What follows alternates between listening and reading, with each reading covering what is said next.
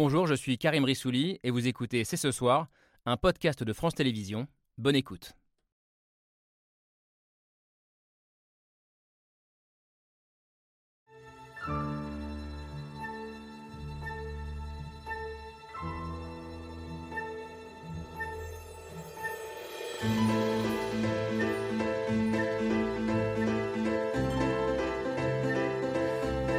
Bonsoir à toutes et à tous, soyez les bienvenus sur le plateau de C'est ce soir. but never striking Miss Heard in any way, nor have I ever struck uh, um, any woman. Why don't you have to do that? I want to move on with my life. It's torture. It's torturous. Johnny Depp, Amber Heard, une superstar du cinéma et son ex-femme qui s'accusent mutuellement de violence conjugale dans un procès regardé quotidiennement par des dizaines de millions de personnes. La justice spectacle à son apogée, un grand déballage souvent scabreux et des fans qui s'affrontent à coups de hashtag sur les réseaux sociaux. Un procès qui illustre à lui seul son époque, certaines de ses dérives, et qui est devenu cinq ans après MeToo un procès éminemment politique. Johnny Depp banni d'un grand nombre de plateaux de cinéma avant même d'avoir été jugé, faut-il y voir l'incarnation des dérives de MeToo? Amber Heard, harcelée et menacée de mort sur les réseaux quand elle dit avoir été frappée et violée par l'acteur américain, faut-il s'inquiéter au contraire d'une remise en cause plus générale de la parole des femmes? Le débat est ouvert. C'est ce soir avec Laure Adler. Bonsoir Laure. Salut Karim. Et Camille Diao. Bonsoir Salut, euh, Camille. Camille. C'est vrai que ce procès en diffamation de Johnny Depp contre son ex-femme, c'était pas une évidence que ce soit un sujet de, de C'est ce soir, de débat pour C'est ce soir, mais sous des aspects très people, très scabreux, je le disais parfois.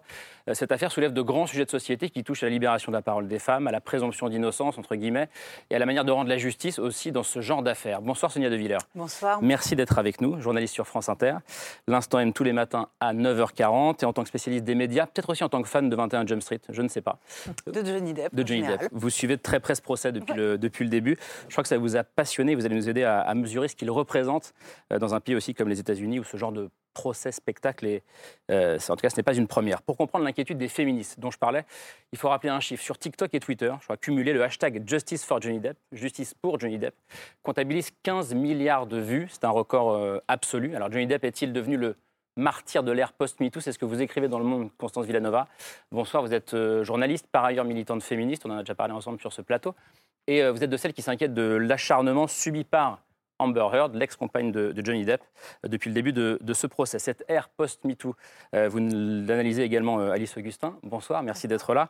Reporter au magazine Elle. Et pour vous, ce procès Depp-Heard signe quelque part ce qu'on appelle un, backlash. En français, on pourrait dire un retour de bâton, retour de boomerang, cinq ans après MeToo.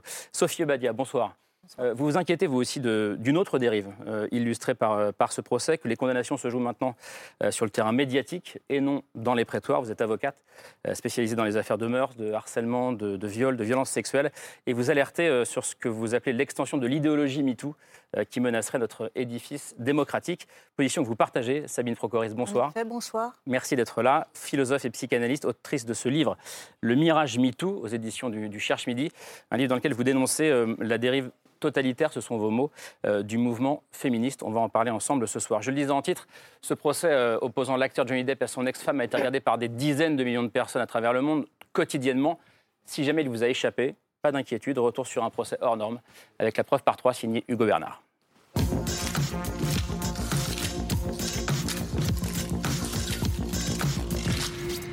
La preuve par trois commence par cette image.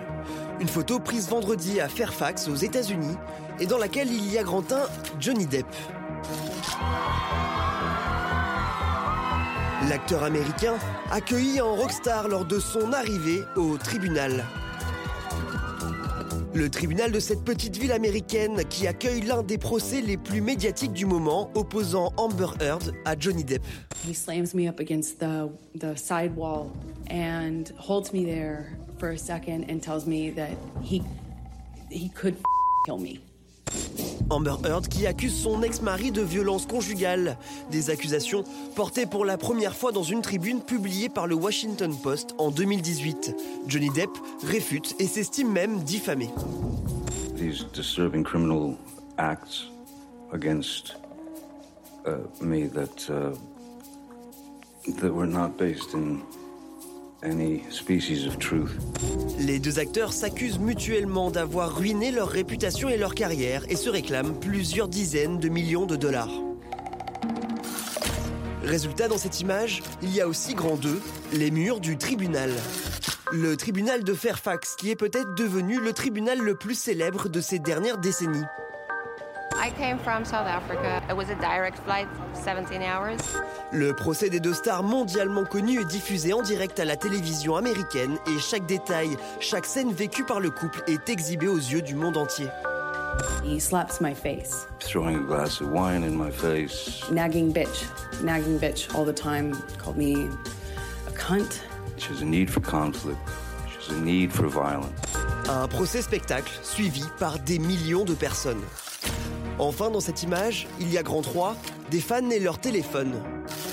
Des fans qui, depuis la mi-avril, campent jours et nuits devant le tribunal à chaque audience. Ils se bousculent pour assister au procès et la journée, ils s'affrontent en scandant le nom de celle ou celui qu'ils soutiennent.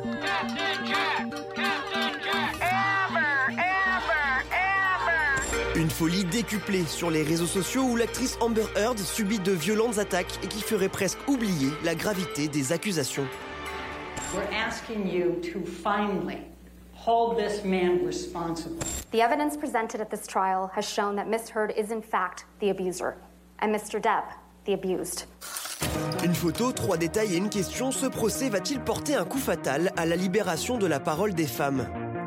Alors, on va répondre à cette question, euh, on a le temps euh, d'en parler, mais d'abord la, la dimension spectacle, euh, Sonia Desvillers, de ce procès, dans un pays qui est habitué euh, de ce genre de, de- Ah bah, justice spectacle. C'est ça, c'est-à-dire que dans les années 50, au milieu des années 50, on décide d'interdire les appareils photo, les caméras dans les, dans les prétoires en France. Et exactement au même moment, aux États-Unis, on commence à filmer la justice en 1959. Il faudra attendre le tout début des années 80 pour que ça devienne des retransmissions nationales. Pourquoi? Parce qu'il y a euh, le procès à Miami d'un tueur en série qui attire des centaines de journalistes. Donc ça va devenir une télétransmission nationale et ça va passionner les foules. Et en fait, euh, comment dire, dans les années 90, c'est l'essor de la télévision par câble aux États-Unis. CNN est toute puissante, parce que Fox News, sa grande concurrente et sa grande rivale conservatrice, ne va arriver qu'à partir de 1996. Et au début des années 90, il va y avoir deux grands procès.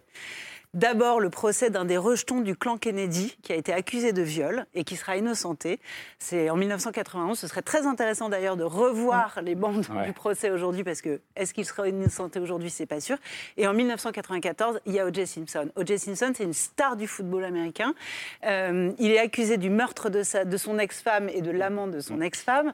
Et il y a 100 millions de téléspectateurs américains qui vont suivre le procès O.J. Simpson à la télévision. Et ensuite vont naître, avec les chaînes du câble, des chaînes spécialisées comme Court TV. Ouais. Et Court TV qui est encore à la manœuvre hein, aujourd'hui, Court TV qui est déterminant dans les, dans les diffuseurs de procès.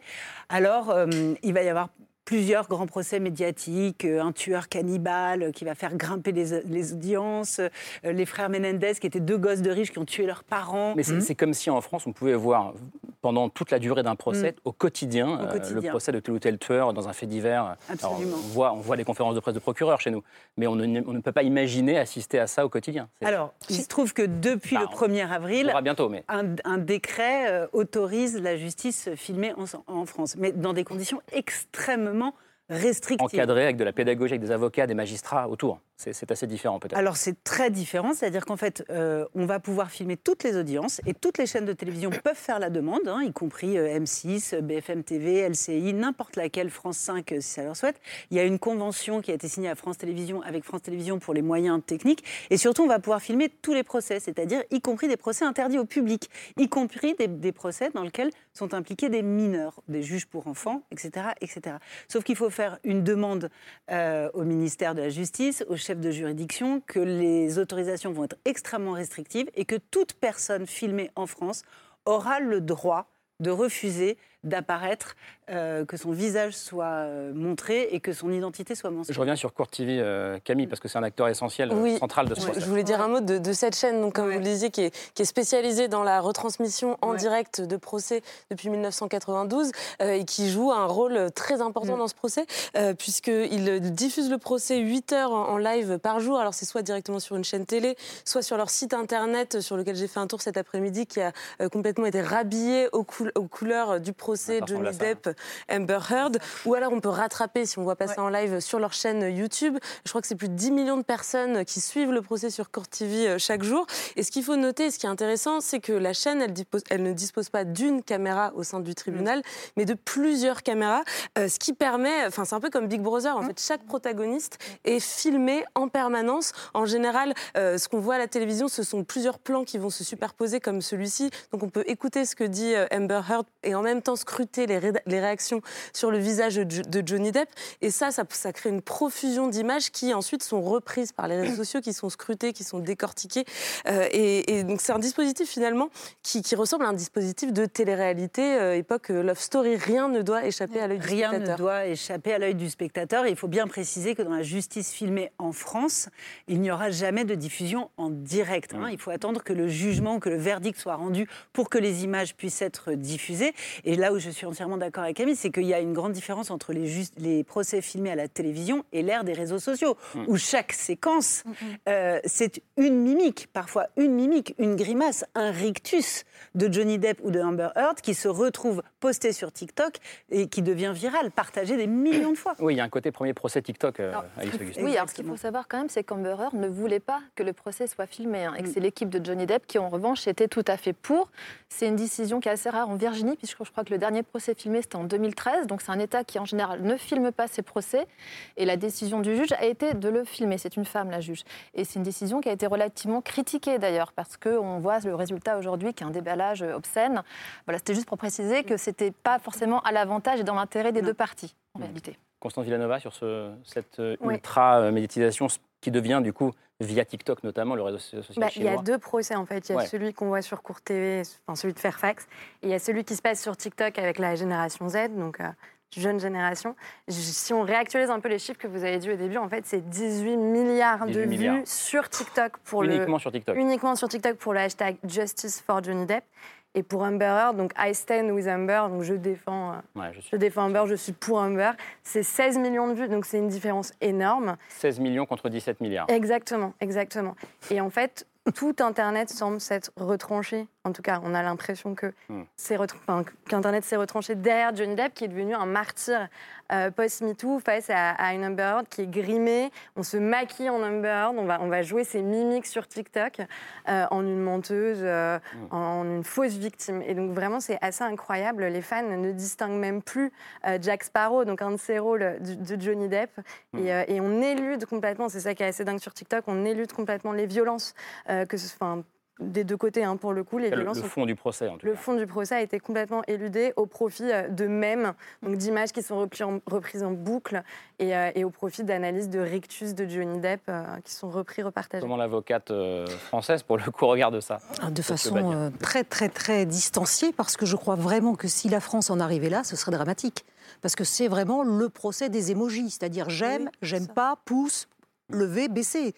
Si, si la justice doit nous amener à une telle caricature, ce sera effectivement la fin, la fin d'un état de droit. Je le dis très sérieusement. Hmm. J'en profite pour dire que je défends également des femmes et que je viens de faire l'expérience d'un procès qui me revient comme un boomerang. C'est celui de cette euh, touriste canadienne qui avait été violée, qui ne l'a plus été, donc au Quai des Orfèvres en 2014. Pourquoi, et vous- donc, pourquoi vous dites qu'il ne l'a plus été? Ben, parce qu'ils viennent d'être acquittés après une condamnation. Donc je vous le dis parce que euh, effectivement, nous sommes en train de vivre une nouvelle période, une nouvelle période où ce, ce que nous voyons aux États-Unis, c'est-à-dire ces excès, cette mise en scène, cette déréalité en fait, c'est-à-dire cette déréalisation du procès, risque de nous amener vers une, une vraie difficulté à croire les uns et les autres et à juger sur des preuves, ce Mm. qui quand même en France jusqu'à présent demeure la règle de droit. Comment vous regardez ça, vous, Bah, Céline je, Poporet suis tout- je partage tout à fait ce que dit euh, Sophie Obadia, c'est-à-dire moi ce qui me frappe énormément dans, dans- dans ce que vous nous avez montré dans cette séquence, c'est en effet l'effet de déréalisation complet.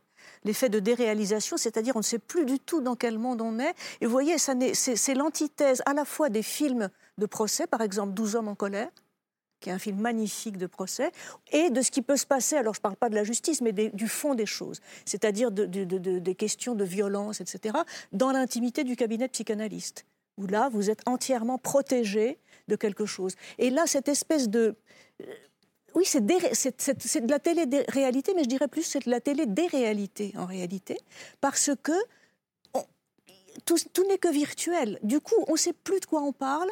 Tout devient... Et alors, l'autre question que je me pose, c'est quelle, quelle est l'incidence de ce type de, de- de situation hors contrôle, complètement hors contrôle, euh, de ces armées numériques, comme disait d'ailleurs euh, une des accusatrices de euh, Damien Abad. Elle disait c'est formidable, il y a des armées numériques et qui sont derrière nous. Et on a l'impression qu'elles nous croient. Mais vous voyez bien que ça peut se retourner complètement, puisque si on n'est que dans l'ordre des armées numériques, si vous voulez, ben, euh, c'est pas consistant. C'est ce que disait Sophie Obadia. Et moi, la question que je me pose, c'est quelle est l'incidence de ça sur, effectivement, non seulement la vie psychique des protagonistes, ça c'est une vaste question, Qui était peut-être abîmé avant. mais aussi sur le procès lui-même. Laure. Moi, je voudrais vous poser, euh, à vous, avocate, la, la question du statut de la parole et le statut de la vérité. Normalement, un procès, c'est pour essayer d'aborder la vérité. Dans la mesure où Amber Heard ne voulait pas que ce procès soit télévisuel, euh, est-ce qu'elle peut parler et dire sa propre vérité? Est-ce que Johnny Depp n'utilise pas cette enceinte comme une espèce de grande caisse de résonance pour ses propres problèmes et qui deviennent un peu universels grâce aux réseaux sociaux? Et est-ce que ce n'est plus du tout de la justice? Vous posez en fait la question qui nous taraude tous, gens de justice, en France en tout cas, c'est le rapport à la vérité. C'est-à-dire qu'en France, déjà, il faut bien comprendre que le rapport à la vérité est assez particulier. On a le droit de mentir pour se défendre, on a le droit de mentir devant un tribunal. Aux États-Unis, dans la tradition anglo-saxonne, ça n'est pas le cas. C'est un parjure que de mentir. En France, on ne lève pas la main droite euh, Non. pour dire je le jure. Non. Et les témoins qui le font ne sont en réalité jamais poursuivis s'ils mentent. Je tiens à le dire parce que c'est une tradition qui traîne comme ça depuis la nuit des temps, mais on ne poursuit pas les menteurs. En revanche, aux États-Unis, c'est un parjure. Sauf que là, nous sommes dans un, dé- un débat sur la diffamation, ce qui est un peu déjà décalé par rapport à la réalité des faits de violence ou pas.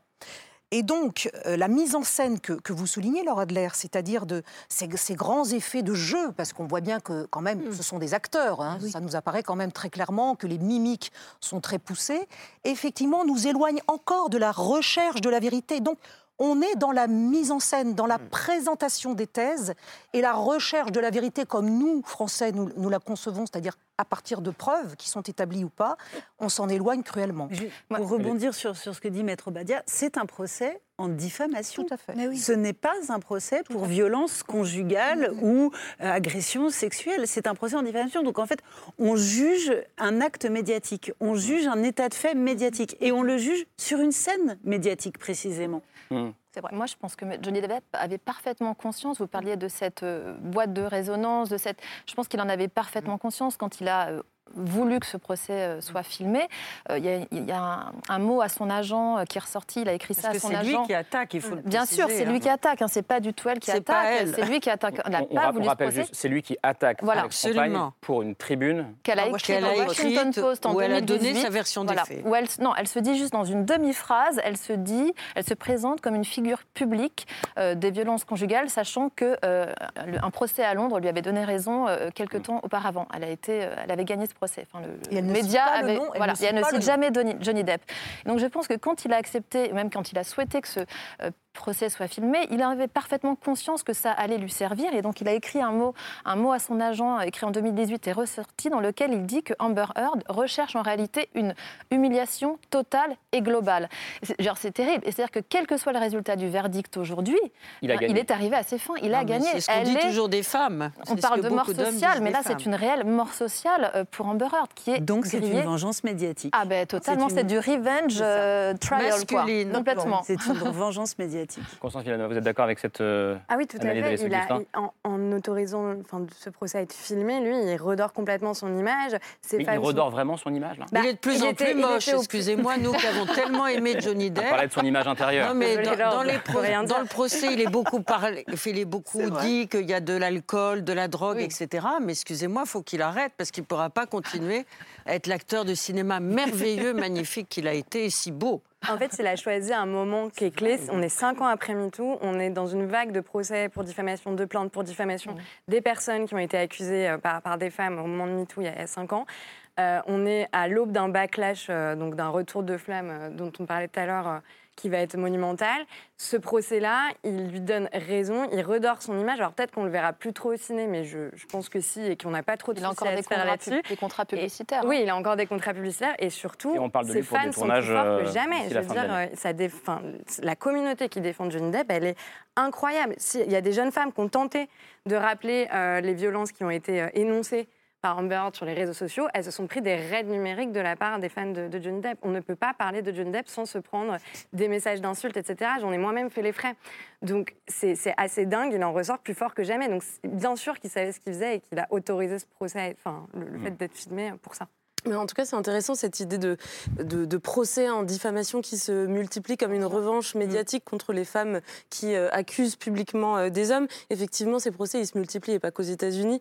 Euh, le dernier exemple qu'on a en France, c'est l'action que PPDA intente à 16 des femmes qui l'accusent pour dénonciation calomnieuse. Alors, ce qui est intéressant dans ce cas-là, c'est que plusieurs des femmes qui sont visées par la plainte de PPDA, on, on s'en sont presque réjouies en disant, bah, au moins, on va avoir le droit à un procès, alors que les faits qu'elles dénoncent soit, sont soit prescrits, euh, soit ont été classés euh, sans suite euh, faute de preuves. Donc ça, c'est un point de vue, mais on- pour, dans d'autres cas, ces procès-là, c'est aussi une sorte de riposte contre MeToo. Et là, on peut citer l'exemple de la Suède, où il y a une douzaine de procès qui se sont tenus contre des femmes qui avaient accusé dans les médias ou sur les réseaux sociaux des hommes de les avoir agressées. Et ces douze femmes ont perdu leur procès. Donc c'est vraiment vu en Suède comme un retour de bâton. Je ne sais pas quel regard vous avez justement sur ces procès en diffamation. Est-ce que ça peut Alors, aider Est-ce que ça peut aider les femmes C'est à euh, double tranchant. On voit dans le cas Bopin, euh, ça a plutôt desservi Bopin et ça a aidé euh, des victimes comme Sandrine Rousseau, euh, bon, qui, qui- en tout cas à pouvoir, euh, à défaut d'être, d'avoir un procès pour euh, ces violences sexuelles, de pouvoir s'exprimer dans une audience. Et on voit que ça a quand même d'une certaine manière euh, grillé socialement euh, l'homme en question. Euh, dans l'affaire PPDA, je ne sais pas, on verra, c'est pas encore le cas. Bon, là, typiquement, dans le cas de Johnny Depp Amber Heard, on voit bien l'effet délétère euh, que ça a sur elle. Euh, Aux États-Unis, il y a un autre, euh, Marilyn Manson, un, un- un chanteur aussi, euh, attaque en diffamation son ex-compagne, une actrice, Ivan Rachel Wood, qui a aussi parlé de lui, enfin, qui a aussi euh, dénoncé des violences et des tortures euh, dans le cadre de leur couple. Donc, pareil, on va voir est-ce que ce procès sera filmé ou pas. Euh, ça dépend. Enfin, il y a des cas où ça peut effectivement permettre aux femmes de s'exprimer, enfin. Alors Et que- surtout, moi, je dirais que dans le cas de Nibopin et dans le cas PPDA, ça a soudé les femmes. Et ça ça a soudé les femmes oui. plaignantes et ça a soudé les femmes qui se disent victimes. Ça les a soudées entre elles. Et, en ça a fait, incité certaines qui n'avaient pas osé parler à, parler, à parler. Ça a été le cas de Cécile Duflot qui a créé la surprise au moment de, de ce.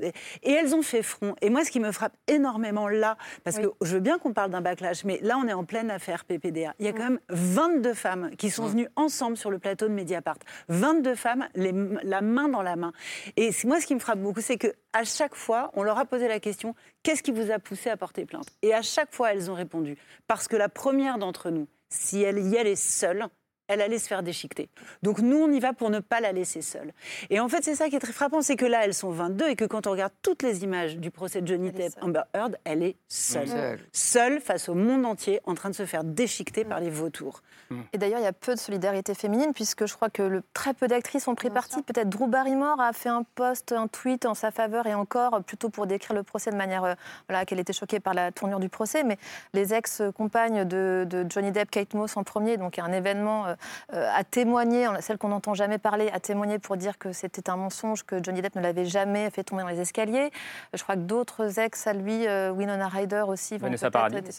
mais bon, ça pourquoi pas. Mais en tout cas, il y a peu de femmes qui euh, se lèvent pour soutenir Amber Heard. Il y a beaucoup de jeunes femmes qui vont justement dire, euh, je ne suis, enfin, des, des ados qui vont dire, qui vont essayer de se distinguer euh, des féministes en disant je ne suis pas radicale, un homme peut être victime de violence, donc je, défends Johnny Depp. Il y a aussi cette volonté de se distinguer euh, de MeToo. Et en fait, c'est là où ce procès, il, est assez dingue, c'est qu'en fait, il est devenu... euh, en fait, il a été instrumentalisé aussi par beaucoup, par le camp masculiniste en fait sur les réseaux sociaux, par beaucoup d'antiféministes qui vont instrumentaliser ce procès en, voilà, en faisant de d'Amber Heard la fausse victime, la mauvaise victime.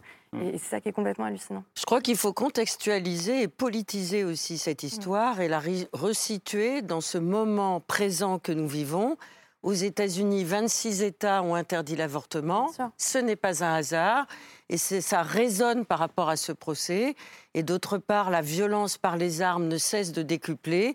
Et la violence faite aux femmes, devient quelque chose d'archaïque, de protecteur de la part d'un clan viriliste qui utilise les armes comme quelque chose d'évident et de naturel. Donc je Mm. crois qu'il faut faire attention à ce qui est en train de se passer. Je, je me tourne vers vous, Céline Bah, Procoris. justement, Je ne suis pas je sûr que vous soyez totalement d'accord non, avec je ce suis qu'il pas vient tout de à dire. fait d'accord parce que d'abord, je pense que euh, vous par- euh, on- revenons sur ce que vous dites. Je suis tout à fait de votre avis sur le fait que effectivement, ce qui se passe aux États-Unis avec la question des armes et la question de l'IVG, c'est très important. Mais rappelez-vous justement sur cette question de l'IVG, lorsque le sénateur, euh, le, le juge Kavanaugh devait être, euh, Trump voulait qu'il soit à la Cour suprême, précisément à cause de ses positions ultra conservatrices sur l'IVG, et on voit évidemment ce que ça donne aujourd'hui. Euh, sur quoi les féministes l'ont-elles attaqué? Pas là-dessus. Il n'y a pas eu du tout de hashtag mondial Ah, mais je veux pouvoir avorter librement. Pas du tout. On l'a attaqué sur des frasques sexuelles alléguées 40 ans auparavant. Et donc c'est dans la vague MeToo, c'était juste au début, et pas du tout là-dessus. Moi, je me suis dit, mais elle est où l'urgence féministe? Pour moi, là, il y avait quelque chose qui était vraiment un problème. Et si vous voulez, maintenant, ça, c'est le, ça est le deuxième. Alors, je suis complètement d'accord je me avec souviens vous. très bien de cette histoire Oui, oui, oui. et il me semble qu'on n'a pas tout à fait la même Ah mémoire. bah, attendez. Et qu'effectivement, les attaques sur sa, son intégrité d'homme vis-à-vis dans, été dans ses relations avec les femmes. Était peut-être une manière évidente Ah ben non, mais pour ça les féministes ça de pas. pouvoir contrer la Non, possibilité non, d'entrer il fallait. Pourquoi de ne pas y aller directement pour ses positions Non, Pourquoi n'y aller pour- directement Pourquoi parler de ça alors que et on était dans quelque chose qui est Ouais, parce évidemment que ça le décrédibilise encore Mais plus. Je ne pense pas. D'ailleurs, il a été élu. Vous voyez bien. Bah, nommé. il a été élu. Non, et l'autre chose que je voulais dire, c'est que Si on revient à ce procès. si on revient à ce procès et à ce que vous disiez sur le backlash MeToo, etc., la question des récits, etc. Mais justement, ce qui pose problème avec MeToo, parce que moi, au début de MeToo, si vous voulez, je ne savais pas trop quoi en penser, forcément, parce que les, les- les questions qui étaient posées étaient tout à fait fondamentales. Néanmoins, en regardant d'un petit peu plus près, avec un peu de recul, comment cette chose-là fonctionnait, qu'est-ce que je me suis, euh, de quoi je me suis rendu compte? Que effectivement, on était dans une logique aussi de déréalisation, c'est-à-dire où on était exclusivement sur le plan, je dis même pas de la parole, mais des récits. Le récit féministe qui devait se substituer au récit patriarcal. Et à partir du moment où on est dans ces récits et que les récits sont censés être ce qui engendre la réalité, on perd pied. Et voilà. C'est vous là que ça ne va en, pas. en doute le- le- le- la parole des femmes Mais je ne mets pas alors en doute plus la parole des Mais femmes parce que la que vous parole venez d'opposer le récit des mais je- femmes leur non, le récit, c'est alors au sens. Le récit, mais vous ne comprenez pas, je vais vous expliquer. Le récit au sens de l'idéologie, de la théorie qu'il y a derrière, si vous voulez, des, des théoriciennes qui sont derrière MeToo, c'est-à-dire toutes les, disons, tout ce qui vient de Judith Butler, etc. C'est que le récit est performatif. Le récit, ça ne veut pas dire si. Il y a aussi- il y a aussi ce que non, non, le des récit, ça ne veut- sociologues, des le récit, ça ne des dire- essayistes, le des récit, ça scientifiques qui travaillent dire- sur ces questions. Le récit, ça ne veut pas dire dans cette, dans cette, dans cette théorisation, ça ne veut pas dire le- la relation des faits qui peut être biaisée, mensongère, tout ce que vous voudrez. Ça ne veut pas dire non plus une fiction, ça veut dire ce qui engendre la réalité. C'est ça le récit. Je crois que vous compliquez non, non, non, un peu trop les choses. complique pas les choses. Je connais bien Judith Butler, je connais bien Moi son aussi, parce que j'ai travaillé, j'ai même écrit un livre sur Ben, elle. moi aussi, donc on peut en parler pendant des heures. Regardez moi, ce qu'écrit le m'intéresse, exemple. c'est la parole des femmes. Qu'est-ce la que vous parole des faites de la femmes- parole des femmes Est-ce que vous la femmes trouvez crédible dé- La parole des femmes, c'est pas un récit, c'est la parole, c'est la Adèle restitution Haenel, aussi Adèle l'autre- sur Mediapart il y, a il y a deux ans, disait il faut des nouveaux récits. Elle parlait très peu de ce qui s'était passé ou non, sauf pour dire Non, que elle- racontait ce que, Non, ce que lui avait fait sur Noël le Non, réalisateur non, non, non, Ruggier. non, très très peu. Et ce qu'elle a dit à un certain moment quand elle a lu la lettre à son père, c'était assez étonnant. Elle a dit il n'est pas passé à l'acte parce qu'il n'aurait pas pu se regarder dans la glace comme le violeur qu'il était.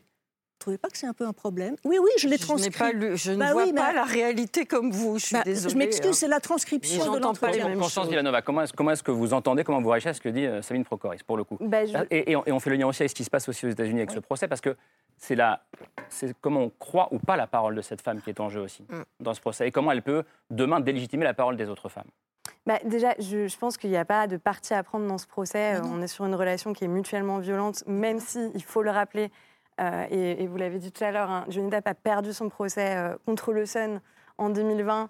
Euh, le juge britannique avait quand même avait, avait dit que oui, il y avait 12 faits de violence qui avaient Dou- été 12 des énoncés. 14 faits étaient avérés selon- substanti- selon le juge. Substantiellement vrais, pardon. Je pense qu'il faut... Enfin, moi, je suis... Je suis je, je- je suis du côté de l'or à ce sujet.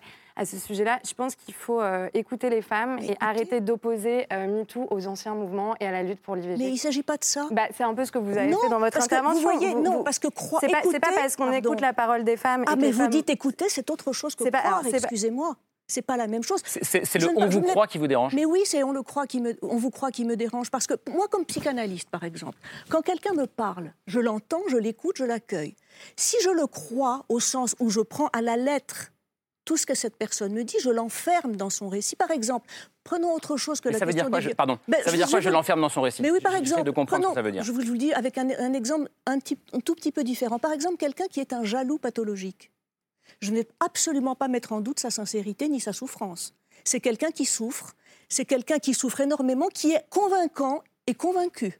Et qui va vous expliquer et vous démontrer par A plus B que il ou elle a mis du rouge à lèvres ou s'est habillé comme ci, comme ça. C'est donc pas la de preuve ressenti que... dans le cas de témoignage de mais ces femmes. On la parle pa- de faits la avérés, elle- elle- la parole, euh, un d'agression ressenti. pas, La ou parole, elle d'agression, mais d'agression. Alice Auguste, allez-y. La Elle- elle parole, vous elle répond. colle à un ressenti. Elle vous répond, la s'il vous question, c'est de pouvoir se décoller de ce ressenti et que la parole soit accueillie, entendue, mais ce n'est pas la, elle n'est jamais la garantie que ce qu'elle dit corresponde à quelque chose Non, dans la que réalité. Que les Le combat des des versions pas sont des seulement- versions différentes. Écoutez-vous pour le Le coup. combat des féministes, c'est pas seulement euh, que la parole se libère, c'est que la parole soit entendue Ah avec oui, dignité, sûr. décence. Mais bien sûr, et je, et je je sais que beaucoup de détracteurs de MeToo euh, voilà, sûr. critiquent cette sacralisation de la parole des femmes euh, qui, enfin. euh, Et cette qui- vérité voilà, de la parole. Bon, euh, avec euh, sa- sacralisation, tout ce que ça a de péjoratif, bien évidemment, euh, dans ce mot-là, sachant que je pense pour l'instant qu'aucun homme n'a été envoyé en prison sur euh, des. Enfin, je ne crois pas que ça existe, euh, sur euh, des accusations mensongères. Je crois que la justice. Je fais confiance à la justice, en tout cas, quand elle, quand elle a lieu, ce qui est assez rare dans les affaires de viol, parce qu'on sait que très peu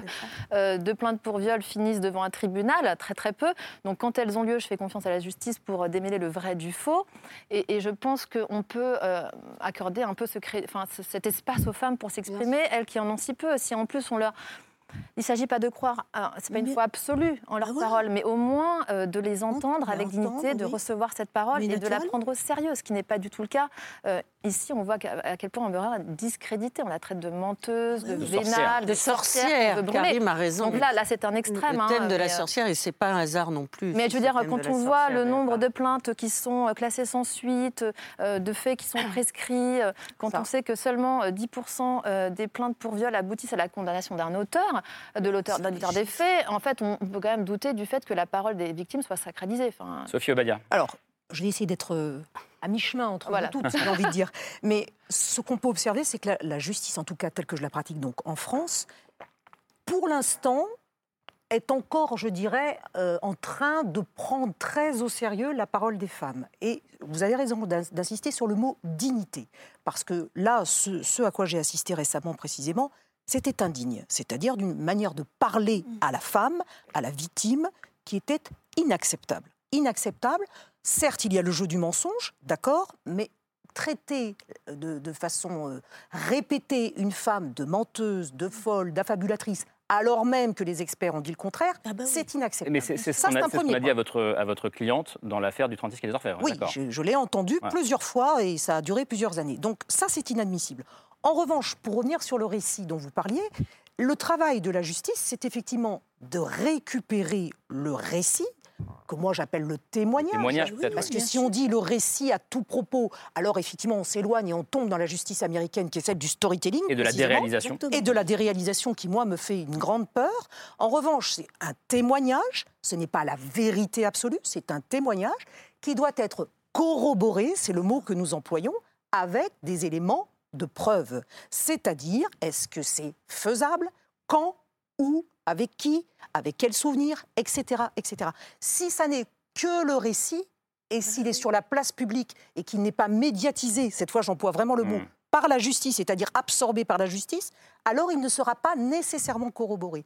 Et le discours, la parole, le récit, mais je dirais le témoignage de la femme, doivent être encadrés dans des conditions dignes, qu'on leur fasse pas répéter non plus, parce que là, j'y reviens, c'est des heures, des heures, des dizaines d'heures d'audition. Ah, mais là, vous dites pas la même chose Mm. qu'il y a trois ans. Et ça, ça devient effectivement une charge pour celles qui témoignent. Donc ça, on doit pouvoir enfin, j'espère un jour, arriver à bien faire les choses, à donner la parole à un moment à nouveau au procès, et puis ça suffit, parce que sinon, on ne peut pas se réparer alors qu'on témoigne en permanence. Il me semble que c'est un paradoxe.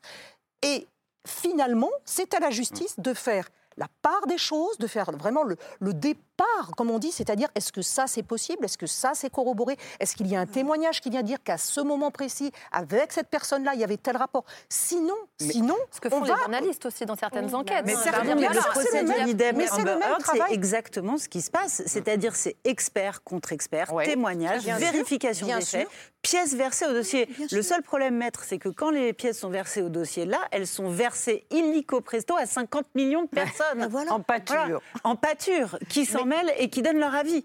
C'est-à-dire qu'on les a vus, les vidéos avec euh, Hmm. Johnny Depp euh, fin bourré, dé- détruisant toute sa cuisine. moi, je les ai vus, oui. Voilà. Hmm. On les a, on les a Oui, tous vus. ouais. On les a- On les a tous vus. Ce sont des pièces versées au dossier. Ce sont des preuves et des contre-preuves. Mhm.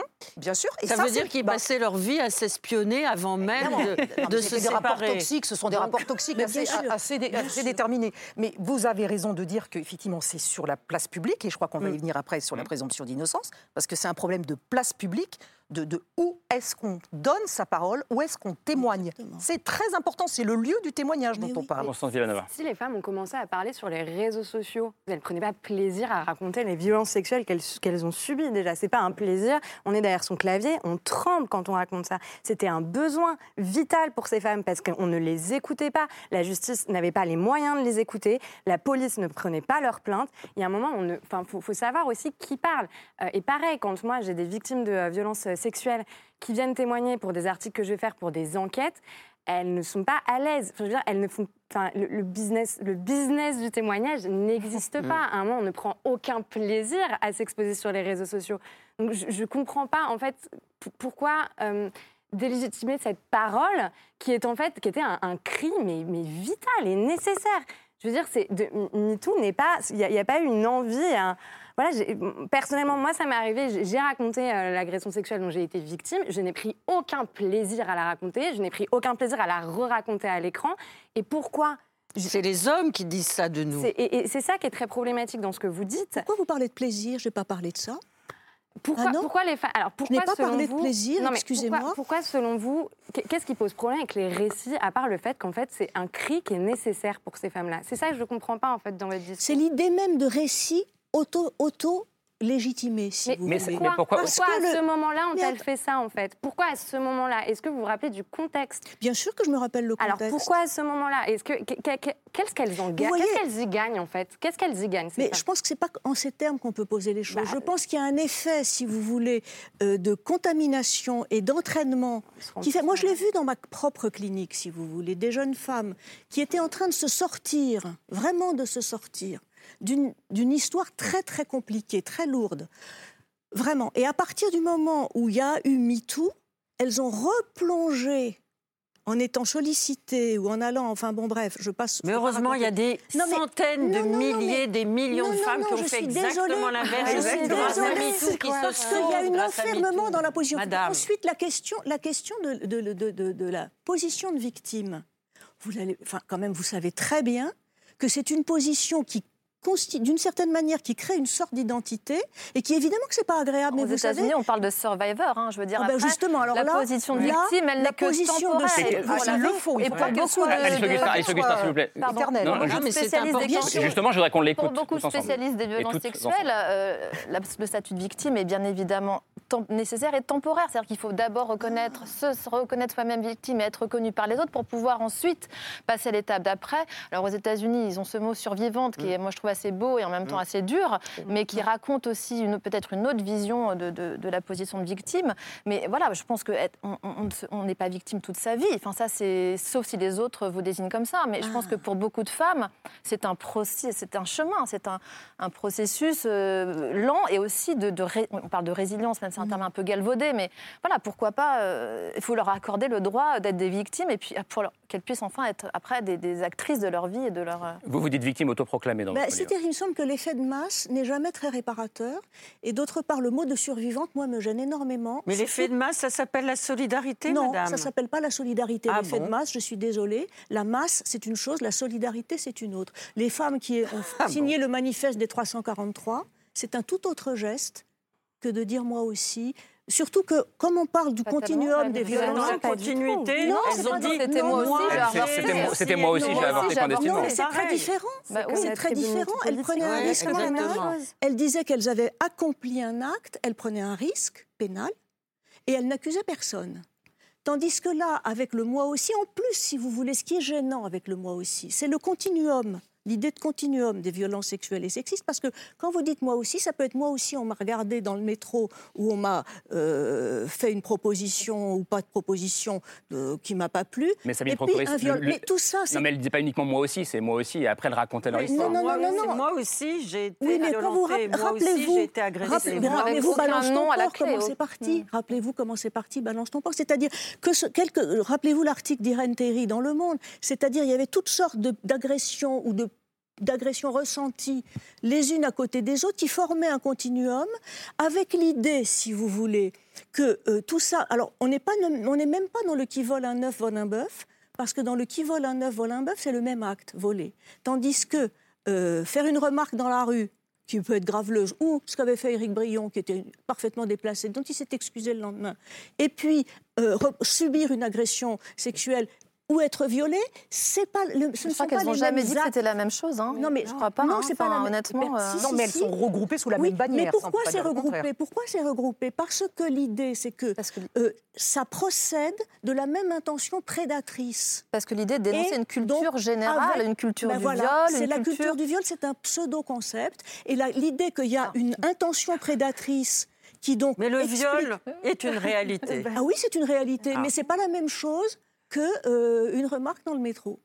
Et bien sûr qu'elles disent Personne pas que c'est la même chose. mais personne n'a dit Si, parce que c'est Personne. la question. Personne. Ils font, ils font comme si c'était juste une intensité différente. On parle de violence d'une sexuelle et intention sexiste. prédatrice On n'a jamais mis ça qui sur est la, même la plan. prédation masculine. Et puis alors si On on, revient sur les autres violences sexuelles, Allez-y, on pardon, et les autres enfin, sur ces histoires de, de violences conjugales, c'est que je trouve quand même très étrange que presque 20 ans après le Pax et presque 10 ans après le mariage pour tous, on réduise la question des relations euh, destructrices dans un couple aux relations hétérosexuelles. Parce que ce qui se passe dans les couples d'hommes ou les couples de femmes, c'est pas mal non plus. Il n'y a pas tout à fait les mêmes dynamiques de pouvoir. Ah, mais hein, si, c'est les mêmes Il y a- il y a- eu le- il y a eu le MeToo gay euh, Si, oui, également, mais pourquoi est-ce oui. qu'on a le sentiment que vous minorez Non, je ces m'ignore témoignages pas. Je m'ignore pas. Mais pourquoi, pourquoi venir comparer avec euh, ce qui se passe dans les couples homosexuels, par exemple? Mais Est-ce que- parce que Pourquoi c'est utile de comparer les deux? C'est utile parce que c'est de même nature, pardon. Oui, mais c'est de même nature. l'un n'est pas moins grave que l'autre. Mais j'ai pas dit que c'est moins grave, mais je dis qu'on ne peut pas dire que c'est juste le patriarcat. Comme vous dites, les uns et les autres, sauf Sophie. Juste une, Non, mais c'est- juste une chose quand même. Mais ça existe, le patriarcat. Ça Sophie, existe. on va écouter- on va écouter peut- Sophie on peut- Bayard. on peut- existe non, sans ça, aucun doute. Ce qui existe, c'est des, c'est des, c'est des, s'il vous plaît, choses s'il vous plaît, s'il vous plaît, on vous a beaucoup entendu. On va continuer à vous entendre, mais il faudrait que la parole circule un peu mais, ce plus. non, mais juste une chose. Ce qui est intéressant aux États-Unis, enfin, qui, moi, ne m'intéresse pas, mais qui est à noter, qui est à noter, c'est qu'effectivement, on est pour ou on est contre. Voilà. Voilà, c'est basique, comme je vous l'ai dit tout à l'heure, c'est binaire. Ce qui nous reste ici, en France, c'est l'art de la nuance. Voilà. Et donc, ce que j'entends aussi dans ce que dit Sabine Procoris, c'est quand elle parle du continuum, c'est qu'effectivement, nous autres juristes, une agression verbale dans le métro et un viol, c'est le jour et la nuit. D'accord? Donc ça reste quand même des dossiers différents, des questions différentes, des Parce moyens. que vous avez beaucoup de dossiers de, de femmes qui se font agresser dans le métro alors que les, les dossiers pour viol n'arrivent même pas à, Alors, à leur terme. Justement, Laura Adler, là, je vais revenir un peu sur ce que vous avez dit. C- Cette, cette- le chiffrage qui est donné régulièrement, très honnêtement, mais vraiment très honnêtement, on ne peut pas vraiment le faire, en fait. Les statistiques judiciaires qui permettent de dire combien de viols arrivent jusqu'à l'étape du, du- du jugement, en fait, c'est très, très compliqué de les avoir, ces, ces- ces- ces- ces chiffres. Donc, c'est pas que je m'en méfie, mais je ne les connais pas, en fait. Parce que euh, certains en donnent euh, très haut, d'autres très bas. Mais en, réalité- en réalité, la vraie enquête sur les chiffres, elle est quasi impossible à faire. Pourquoi elle est impossible Parce que les statistiques judiciaires sont faites d'une telle manière que personne ne s'y retrouve. Constance En Villanova, tout vous cas- vous donnez quel chiffre En tout cas, à titre vraiment personnel, je peux vous dire que les affaires qui viennent au début, en général, vont jusqu'à la fin. C'est Voilà. très compliqué les chiffres parce qu'en plus il y a des requalifications. Enfin, Voilà. Il y a celles qui ne portent pas plainte aussi. Enfin, il y a plein de Mm. choses. C'est compliqué. Le chiffre qui a été donné, qui a été repris par nous toutes, mais qui vient euh, du ministère de l'Intérieur, c'est 70% des plaintes pour, euh, pour euh, violences Violences sexuelles, sexuelles. euh, sont classées sans suite. Voilà, et je trouve Mais lesquelles? Vous voyez, lesquelles? Ah oui, Les ça. petites, les grandes? Je ne sais pas. C'est en ça que je vous dis que l'art de la nuance est en train de se perdre. Attention à ne pas tout Mais c'est confondre. quand même, vous m'accordez, Moi, si je- c'est très difficile d'aller dans un, Alors, dans ça, un oui. commissariat de police, de Alors, déposer, etc. Donc, Ça s'est amélioré, que- Laura Adler, ça s'améliore, mais on est encore loin, Non, mais loin du j'imagine que les agressions sont majeures. Sans ça, euh, les femmes vont pas aller perdre autant d'énergie et autant d'honneur à. Que, que- que- est-ce que pour vous, le mouvement MeToo a été utile? À qui vous À vous. adressez? À moi? A, a été utile? Il, il permet, en tout cas, alors moi je parle vraiment du point de vue judiciaire, hein, il permet euh, aux juges d'aller plus loin que euh, parole contre parole. Voilà. Parce que le dossier parole contre parole, vous dites ceci, elle dit cela, elle dit ceci, vous dites cela, ça, peut devenir assez vite vain et inutile. En revanche, si on va dans des expertises plus affinées, si on va sur la crédibilité, même si le terme a disparu dans le code, mais on fait autrement, si on cherche des témoignages, si on fouille davantage, alors on s'approche davantage de la vérité. On est un peu sorti du débat parole contre parole. Donc oui, ça permet d'avancer de ce point de vue. Sonia, vous voulez prendre la parole? Oui, rappelez que c'est un procès en diffamation. Oui. C'est-à-dire, rappelez que c'est un procès en diffamation. Et c'est que depuis tout à l'heure, on parle de récit, on parle de qualité du récit, de crédibilité du récit, de légitimité du récit, d'espace dans lesquels ces récits peuvent se faire ou ne pas se faire. Là, je rappelle que c'est un procès en diffamation. C'est-à-dire que c'est oui simplement ou le non fait d'avoir été dénoncé médiatiquement qui vaut à cette femme trois semaines d'enfer sur Terre et Mais probablement... vous vous une- rendez compte, une offense par une femme à un homme qui est une star. Mais c'est pas possible. N'oubliez pas, les enjeux financiers non plus. hein. Ah on n'est pas sûr, du tout bien ici. hein. C'est pas la même Bien chose. sûr, hein. bien par, sûr. par ailleurs, par ailleurs, on, on parlait tout à l'heure, euh, enfin c'est vous qui disiez ça, Constance Villanova, euh, de cette idée que c'est pas une victime parfaite, Euh, puisqu'on l'a dit, euh, il, il semble avoir une relation extrêmement toxique.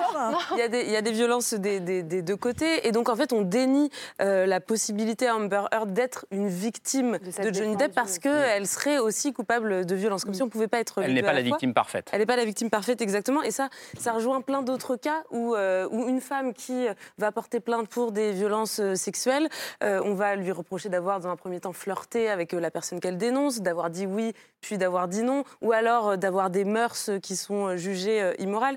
Et ça, je crois que vous en savez quelque chose, puisque c'est un peu ce qui s'est passé. On peut euh, même entendre qu'elle est trop laide pour que ce soit possible, vous voyez.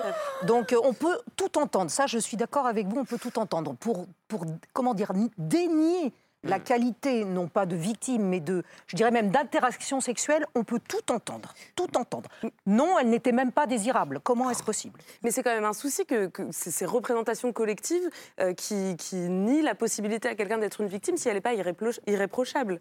Mais vous savez, je dis toujours qu'il y a des viols de prostituées, mais quand on le dit, ah, Bah, c'est la Bien question. sûr. oui, Tout à fait. ça, Bien ça sûr. reste encore dans notre société Mm. un grand tabou. Alice Augustin.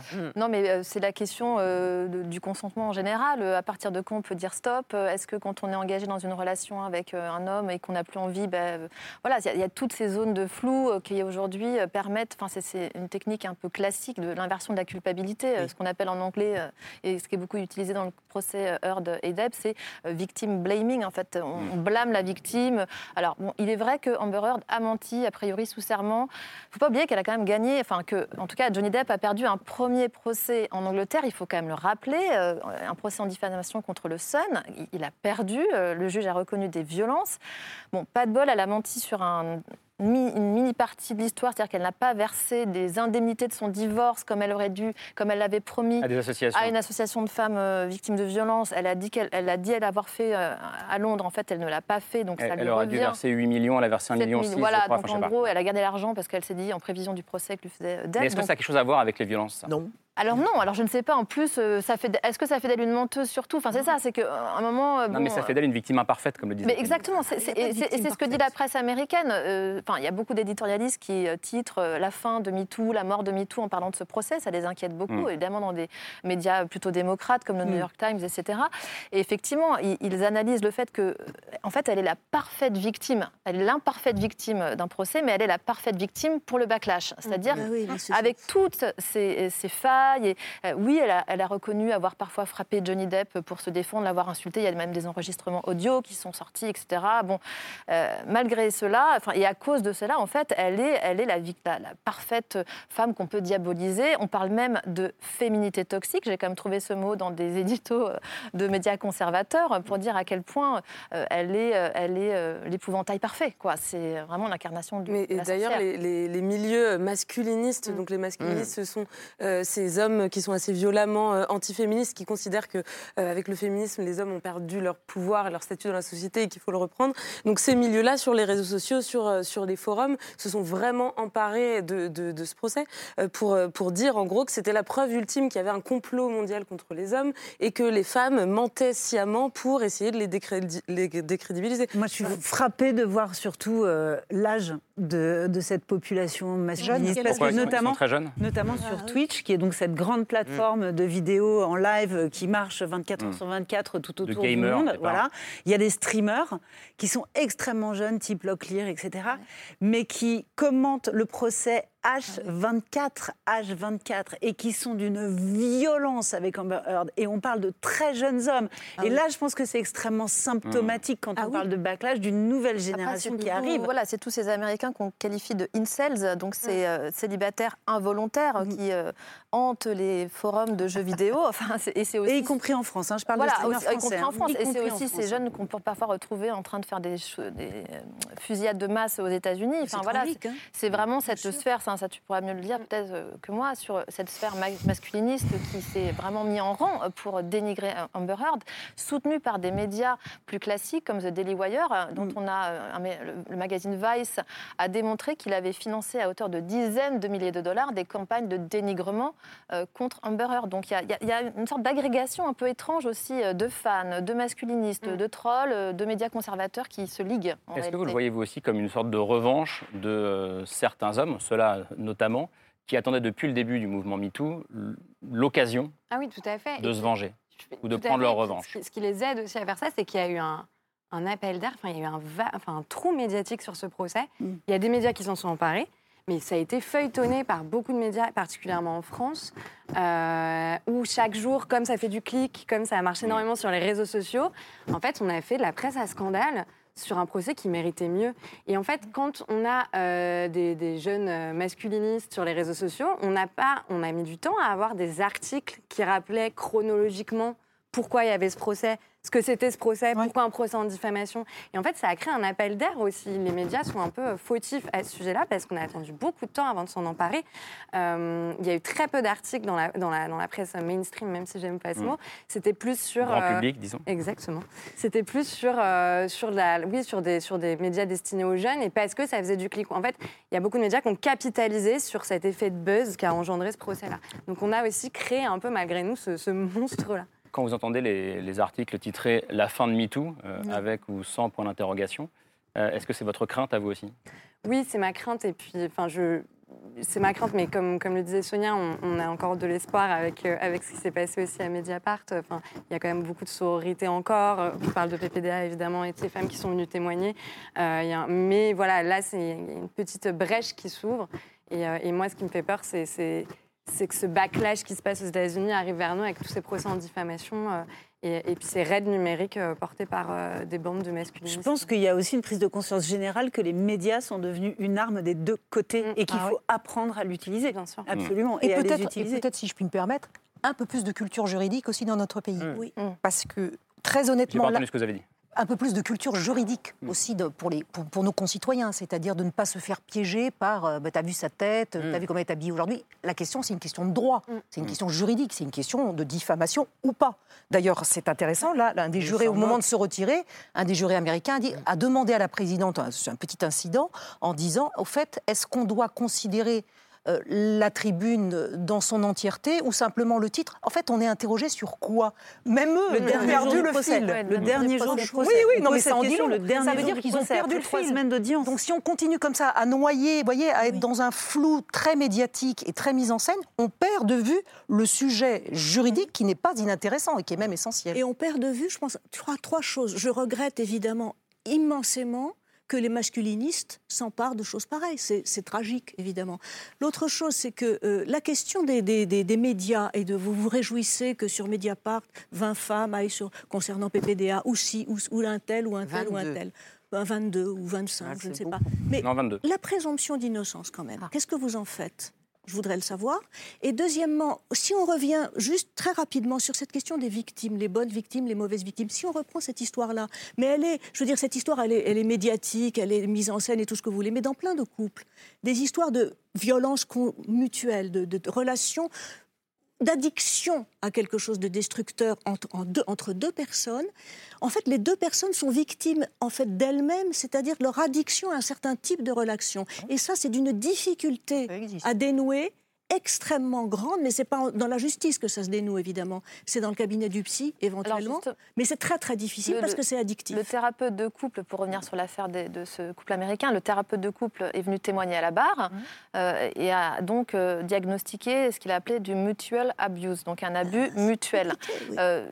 C'est- compliqué, mais c'est aussi un terme qui est beaucoup rejeté. Euh, je reprends les paroles des, des militantes féministes ou des voilà pour, pour dire qu'en fait c'est totalement euh, euh, oblitérer les dynamiques de pouvoir euh, qui peuvent exister au sein d'un couple. Là, je vous rappelle quand même qu'elle a rencontré Johnny Depp quand elle en avait 23 ans, lui 46. Euh, il est multimillionnaire, il est nominé trois fois aux Oscars. Elle, c'est une actrice pff, à ses débuts. Euh, euh, il fait euh, 90 kilos, elle en fait 50. Et donc, dans les violences qu'elle raconte, parce que je veux dire, c'est quand même des il y a quand même des, choses dont on sait, quand on le voit taper dans la cuisine, tous les meubles, euh, elle, est arrivée avec des bleus. euh, Il a reconnu lui avoir mis un coup de boule, quand même. euh, alors, pour lui, c'était une simple collision. Enfin, dire, il y a quand même des faits avérés qui ont été reconnus par un juge anglais, je le répète encore une fois. Euh, 12 incidents avérés. Donc, Autrement dit, ils savent tous les deux que c'est lui le dominant. Non, mais, au sein Non, de mais leur je pose la je ne sais pas. mais- Après, et puis c'est aussi nier les phénomènes. On a reproché aussi à Amber Heard de ne pas être partie à la première gifle. Elle raconte la première gifle. Or, c'est totalement méconnaître les mécanismes d'emprise euh, qui sont à l'œuvre dans les violences mais- conjugales. Bah, vous- on parle de Mais d'abus élargissons le débat. Ben Amber Heard, Johnny Depp, on s'en fout.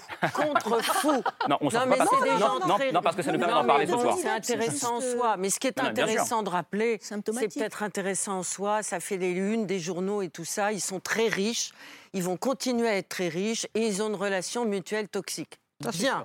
La réalité, la vérité, ce qui nous importe à nous toutes et à nous tous, c'est que la violence conjugale, elle n'est pas faite de relations à égalité entre les hommes et les femmes.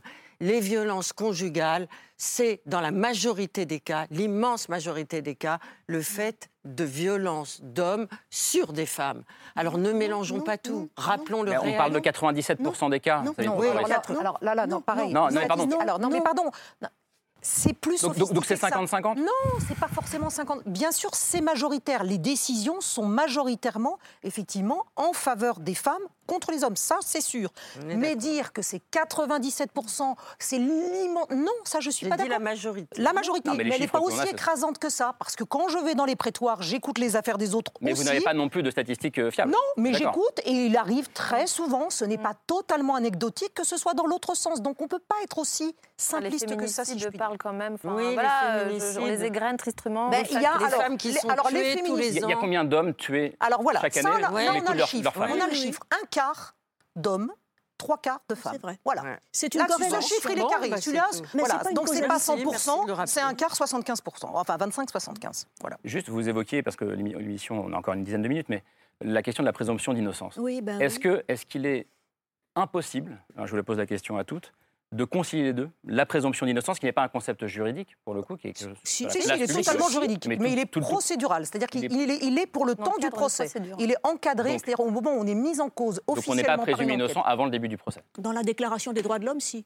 Alors, le problème, c'est qu'on a une difficulté avec la, la- la présomption d'innocence dans ce pays. Mais par exemple, pre- on prenons, le pas ter- pris- pre- on- prenons le terme, le terme public, s'il vous Non, plaît. mais on ne naît pas présumé innocent. On l'est à un moment donné où on est poursuivi par la police ou par la justice. Est-ce qu'on peut Voilà, concilier les deux? Est-ce qu'on peut Bien entendre sûr, la parole mon- des femmes? C'est mon souhait. Alors, intimement, je pense que plus on renforcera la présomption d'innocence, plus on, on encadrera la manière dont la parole est recueillie, c'est-à-dire de façon sérieuse, filmée, euh, dans un temps court et pas répétée à l'infini, plus on aura des armes stricte et moderne à la fois, oui, on arrivera Mais à là, un meilleur débat. de la justice, Oui. maître. La vraie question, c'est les médias. Oui, c'est la les médias, vraie, vraie question, c'est les Ah, médias. ça, et c'est pour ça alors qu'on s'en fout pas de ce procès. Parce que la vraie question, c'est la médiatisation Non, non, mais de la plainte, de la parole, de la dénonciation, de la- de- Tellement de- de de fake l'attaque en diffamation, Mais oui. etc. C'est-à-dire que plus on va médiatiser cette parole et plus on va se poser cette question du respect de la présomption d'innocence. Et plus elle va devenir cruciale, et plus elle va devenir complexe, et plus elle va devenir délicate. Mais elle ne sera pas inutilisable. Attention, la présomption d'innocence, ce n'est pas pour faire taire les plaignantes. J'insiste Absolument. là-dessus. Ah hein. oui. Absolument Et c'est pas non plus le Absolument contraire du pas. mensonge. ou c'est- Tout Ça à n'a rien à voir avec la vérité. Hein. C'est un moment, quelqu'un qui n'a pas été jugé définitivement, qui n'a pas été déclaré coupable par la justice, j'insiste, ne peut pas être représenté comme l'auteur des Ok, faits qu'on pre-. C'est tout. prenons un cas Ou concret. alors il attaque en diffamation. Prenons, prenons un cas ce concret. Non. Prenons un cas concret. Damien. Abad. Vous avez entendu parler de Damien Abad? Bon. Oui. Da- Damien Abad. Ce qui se passe aujourd'hui, deux femmes qui l'accusent de viol. Euh, comment est-ce que vous nommez, qualifiez euh, ce qui lui arrive? Il est traîné dans la boue, sa présomption d'innocence est bafouée. Puisque médiatiquement, on parle beaucoup de ces femmes qui portent plainte contre lui. Comment on doit qualifier ces mots-là? Bah, à ce stade, il est présumé innocent, sauf que D'accord. bon, c'est encore plus subtil. si, euh, Puisque la procédure a été classée, normalement, la présomption d'innocence ne s'applique pas. C'est un des trous dans la raquette de la présomption d'innocence, du principe. Mais en tout cas, médiatiquement, il doit être présenté comme présumé innocent. Aucun procès, aucun juge n'a dit il est coupable. Si ça, on ne l'accepte pas, je ne le dis pas parce que c'est un paravent ou, ou un bouclier pour défendre les coupables, pas du tout. Si ça, on ne l'accepte pas, alors on va tomber dans le modèle américain, avez sauvage avec qui pas a que l'air d'un le plus crédible. juridique, Je ne pense pas qu'un journaliste ait l'obligation de respecter la présomption d'innocence en dehors d'une procédure pénale. Ce n'est pas une obligation pour la presse. Vous avez tout à fait La- raison. Les journalistes ne sont pas des Mais c'est un de grand principe de droit qui Oui, est- mais il c'est un le grand rappeler. principe qu'il faut aussi que la liberté d'expression, la liberté d'informer sont aussi opposables à la présomption d'innocence Ce sont des d'une certaine principes. manière. Et je rappelle que le procès en diffamation mené par Denis Baupin contre les femmes qu'il accuse était également mené contre France Inter et contre Mediapart, donc contre les médias qui ont sorti l'affaire. Alice Augustin. Il l'a puis je pense que c'est ce que Ah oui, redit il Marine l'a perdu, Turchi. faut le Je préciser. vous conseille de lire le livre à ce sujet de Marine Turchi euh, qui s'appelle Faute de ouais. preuves, qui est, qui est vraiment passionnant et enquêté. Et elle a, Il elle donné la parole à- aux gens de tous bords, ça c'est bien, aussi bien aux victimes qu'aux policiers, qu'aux magistrats, etc. Et qu'à des avocats, et ça, qui ne pensaient pas comme elle. Et elle rappelle à quel point, euh, justement, les journalistes euh, ont cette- ce droit d'informer, cette liberté d'informer, et qu'on ne peut pas exiger d'eux cette même, les mêmes choses euh, qu'à- que dans un- le cas d'une procédure. J'entends, mais si vous présentez, vous savez comment marche la presse, c'est-à-dire qu'il y en a un qui lance et puis ensuite tout le monde suit. Donc si vous avez une salve de, de présentation d'une personne coupable alors même qu'elle n'est jamais passée devant un juge, reconnaissez que, compte tenu encore une fois du niveau culturel moyen, du français moyen, sur les questions de justice, il, il lui apparaît que la personne peut être coupable. Après, elle fait, elle C'est- fait aussi la certain. différence entre euh, ce qui se passe sur les réseaux sociaux, c'est-à-dire les effets de meute, etc., les hashtags, et, le travail enquêté des journalistes euh, qui sont pendant, pendant des années, hein, recueillent des témoignages, corroborent les témoignages, qu'on ne peut absolument pas mettre dans le même paquet. Et je ne dis pas euh, que, je ne suis pas pour le cyberharcèlement en meute, pas du tout, contre un homme ou une femme, contre personne, mais je pense que c'est intéressant de faire le distinguo quand même, comme elle le fait elle-même. Il il y a- deux choses. euh, typiquement, moi, je viens de sortir euh, une, une enquête à Mediapart euh, sur, un, sur un, un homme mis en cause dans, dans des affaires de violence sexuelle. Euh, on fait notre travail, en fait. On va recouper des faits. Moi, j'en suis venue à aller vérifier si le sol de là où ça s'est passé était bleu ou noir. Et en fait, pourquoi Euh, Donc ça, c'est une première chose. À Mediapart euh, et dans beaucoup de médias, on, on- on bosse comme des dingues pour faire ce boulot-là. On utilise le conditionnel. On utilise tout le temps le conditionnel. Non, Marine Turchi utilise Non, elle a prouvé dans d'ailleurs, son elle avait répondu, elle avait répondu à votre, elle a répondu à votre. L'article à- sur Valentine Monnier est elle a- entièrement non, à elle a, elle, a, l'indicatif. elle a tout à fait prouvé le contraire euh, sur Twitter euh, ces derniers jours. Sur Twitter, mais c'est moi j'ai lu son livre. Ah non, mais elle a, elle a posté, Elle une a page de posté son livre, justement une page des extraits de son livre. Et par ailleurs, Terminez, par ailleurs, par ailleurs, si des femmes euh, sollicitent des journalistes, si des femmes qui se disent victimes sollicitent des journalistes, c'est parce que la justice n'a pas assez de moyens pour les aider. Trop lente. C'est ça le problème. Donc il y a deux temps, il y a le temps médiatique, il y a le temps judiciaire, mais voilà, c'est ça. Il y a c'est ces deux choses-là, et, et c'est pour ça qu'elle vient nous parler. Et évidemment qu'on respecte, enfin, en tout cas les, les journalistes qui font bien leur boulot respectent la présomption d'innocence, et évidemment qu'on peut écouter les femmes et respecter la présomption d'innocence. Voilà. Allez, on poursuit la discussion avec les coups de cœur de Laure et de Camille. C'est la liste de C'est ce soir.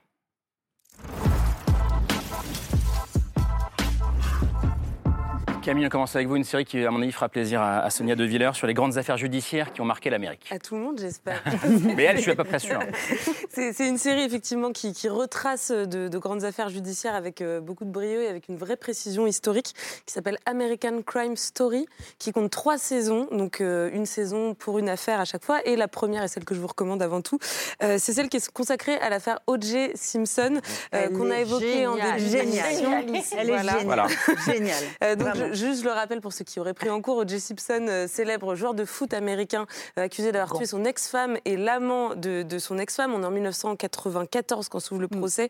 Euh, et on le disait tout à l'heure, c'est l'un des premiers grands procès euh, médiatiques à spectacle aux États-Unis euh, qui va être transmis sur des chaînes d'infos en continu, suivi par euh, 100 millions de personnes. Et parmi les avocats d'O.J. Simpson, il y a un certain Robert, Robert Kardashian, évidemment. donc, sur cette image les deux acteurs qui, qui, qui interprètent les deux personnages.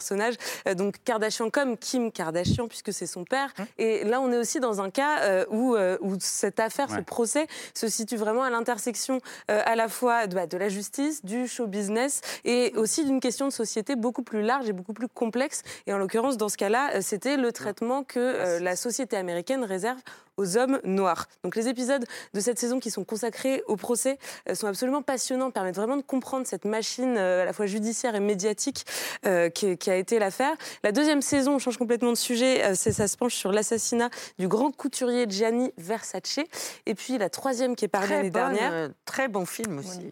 moins, moins bien, je pense. Je sais Ah, pas. moins bien Bien, que pas O.J. mal. Simpson. Mais la mais, je, mais je troisième- sais pas quand Laura Adler regarde Im- séries.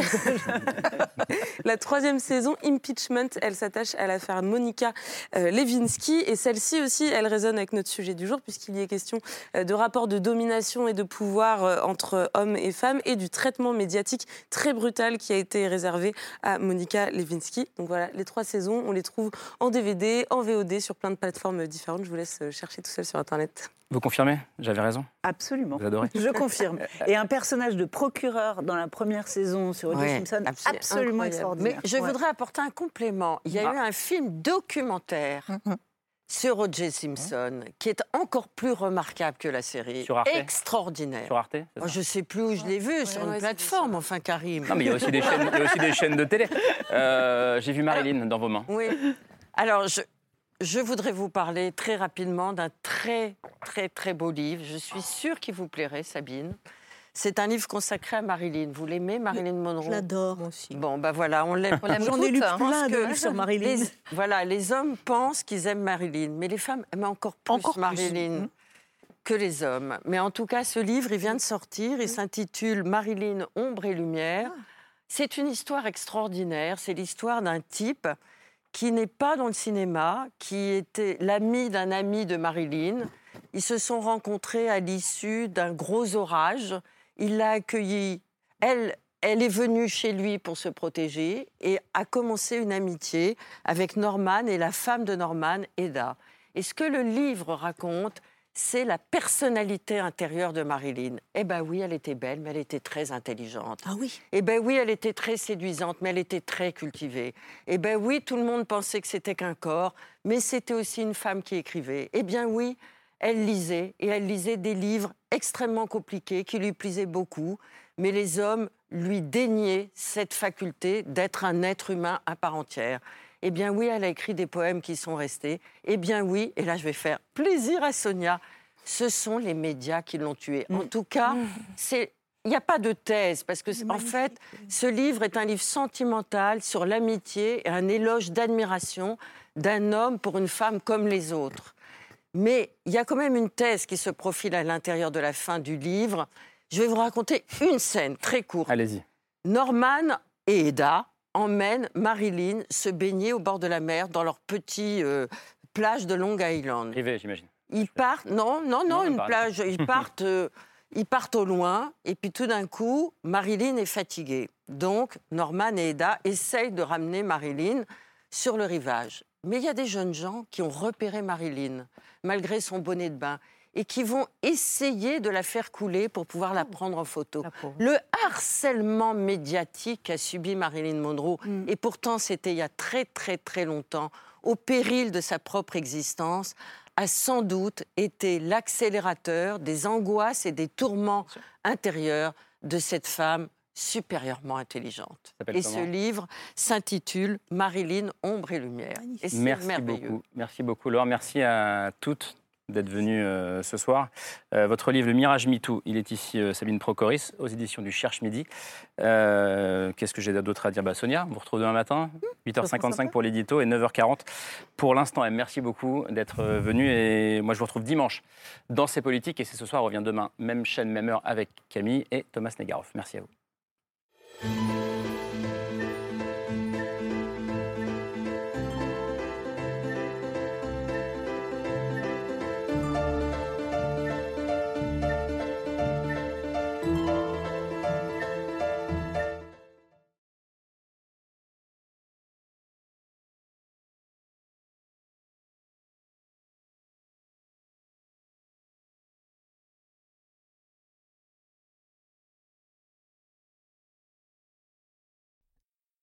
C'était C'est ce soir, un podcast de France Télévisions. S'il vous a plu, n'hésitez pas à vous abonner. Vous pouvez également retrouver les replays de l'émission en vidéo sur France.tv.